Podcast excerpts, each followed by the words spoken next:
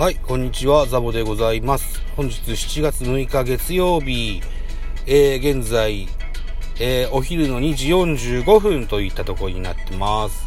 実はですね、うーん、これからあ3時以降に開店するよっていうお客さんがおりまして、15分ほどちょっと、あの、時間を潰さないといけないということがありまして、えっ、と、いつもね、ここ最近はドライビングレックですってね、夕方、帰宅途中にね、あの、運転しながら喋ることが多いんですが、今日はね、ちょっと、営業者でですね、時間を潰しがてらですね、えー収録してみたいと思います。一つよろしくお願いします。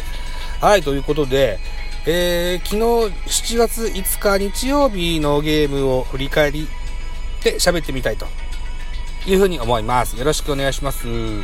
昨日は日曜日でしたので、えーお昼間からビールを飲みながらね、え1本だけね、えーいつものミドル巨人くんができましたけども、まあ結局、6対4で、えー中日に負けてしまいました。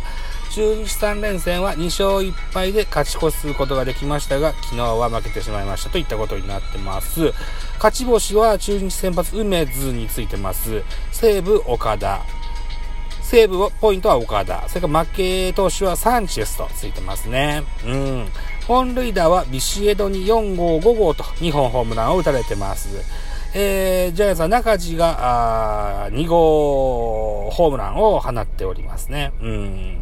4点取れたからまあいいかというふうに思ってますけれども、うーん、ちょっと、雲行きが怪しいなといった感じになってます。まあちょっと振り返ってみましょうか。うん。投、ジャイアンツ投手目線で振り返ってみますとね、まずサンチェスが2回3失点で降板してしまいました。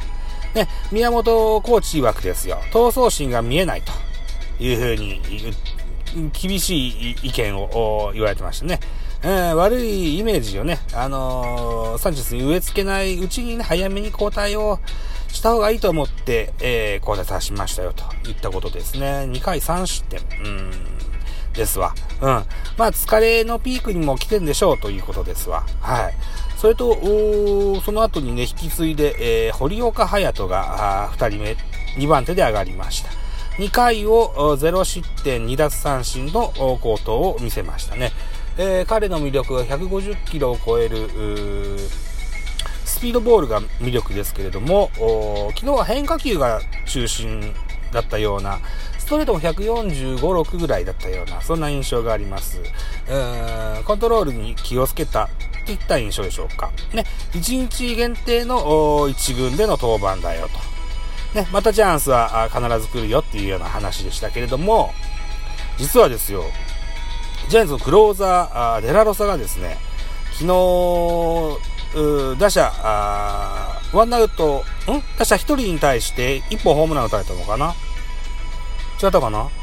ヒットだったかな？まあ、とにかく、アウト1個も取れずに、1人で、打者1人で、えー、交代をしました。あ、ソロ被弾って書いてあるから、ビシエドにホームラン打たれたのか。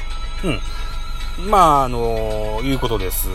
えー、筋肉、あ、本人曰くですよ。体が思うように回転しなかったっていうんです。うん。で、宮本コーチも筋肉に硬さがあるみたいだと。大きな怪我にならないうちに交代させたというんですが、左脇腹、肉離れが判明してしまいました。ジャイアンツのクローザー、デラロサ、あ DL 入りでございます。うーん、代わりにね、ビエイラってのが上がってくると思います。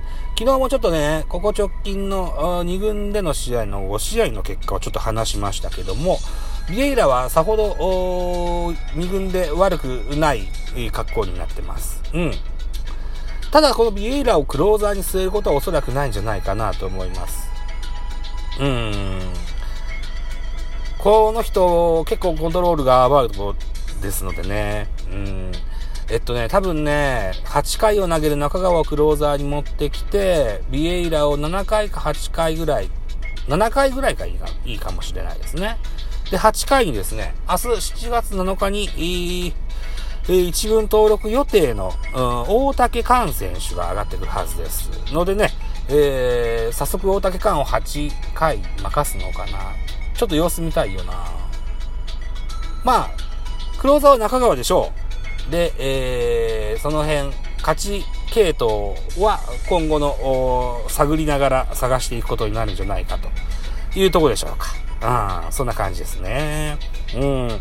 あと、ジャイアンツでは宮国が打たれてしまいましたね。えーと、えー、被、被安打4、えー、2失点と。いう結果になってしまいました。僕、ツイートでね、あの、宮国みたいにこう、今現在何でもや、みたいな仕事をしてくれてて、それはすごく助かってるよと、ありがたいねっていうようなツイートをしたら、このざまでございますと、いったことですわ。うーん。まあね、打たれときは打たれますわね。うん。宮国もね、うん、調子はいい方だと思うんです。うん。誰かね、口の悪い巨人ファンはね、トレード要員の展示会で、展示会みたいなもんだよ。みたいなこと言ってましたけどね。うん、まあそういった部分もあるかもしれませんな。今シーズンは特別なシーズンになってます。えー、確か9月の30日ぐらいまでね、えー、球団、えー、選手の補強ができるといった話になってるはずですのでね。うん。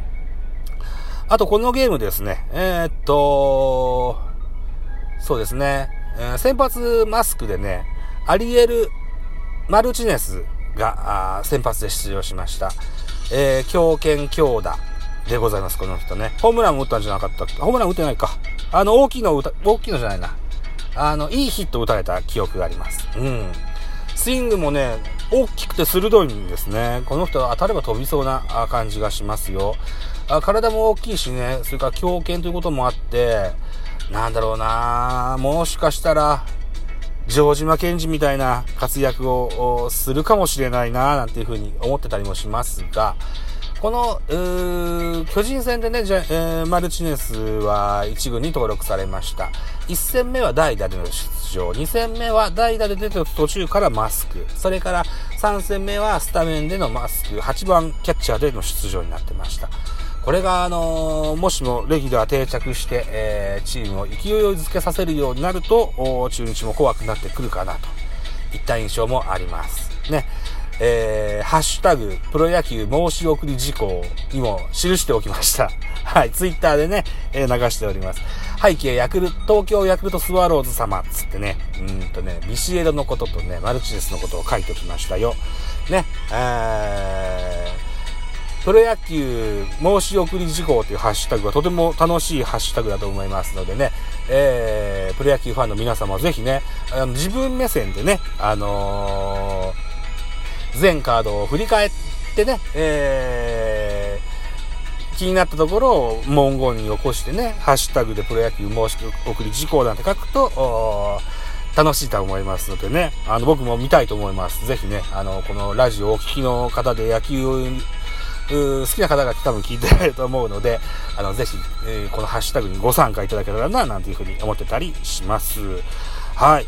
えー、ということで本日7月6日月曜日はプロ野球は1試合のみとなってます。広島対阪神のゲームが、マツダ Zoom-Zoom スタジアムで行われるはずですが、えー、っと、どうでしょうね。天候ね、雨が気になるところですが、えー、開催してくれると、テレビで見れるのかな？昨日 DAZN 解約したので、見れないかもしれませんが、我が家では、サンテレビも映るので、サンテレビで放映してくれるのであれば、このタイガース戦見れるかもしれません。あどうなるかな？わかんないな。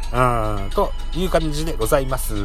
えー、開幕してから、えー、おおよそ2週間が経過したのかな。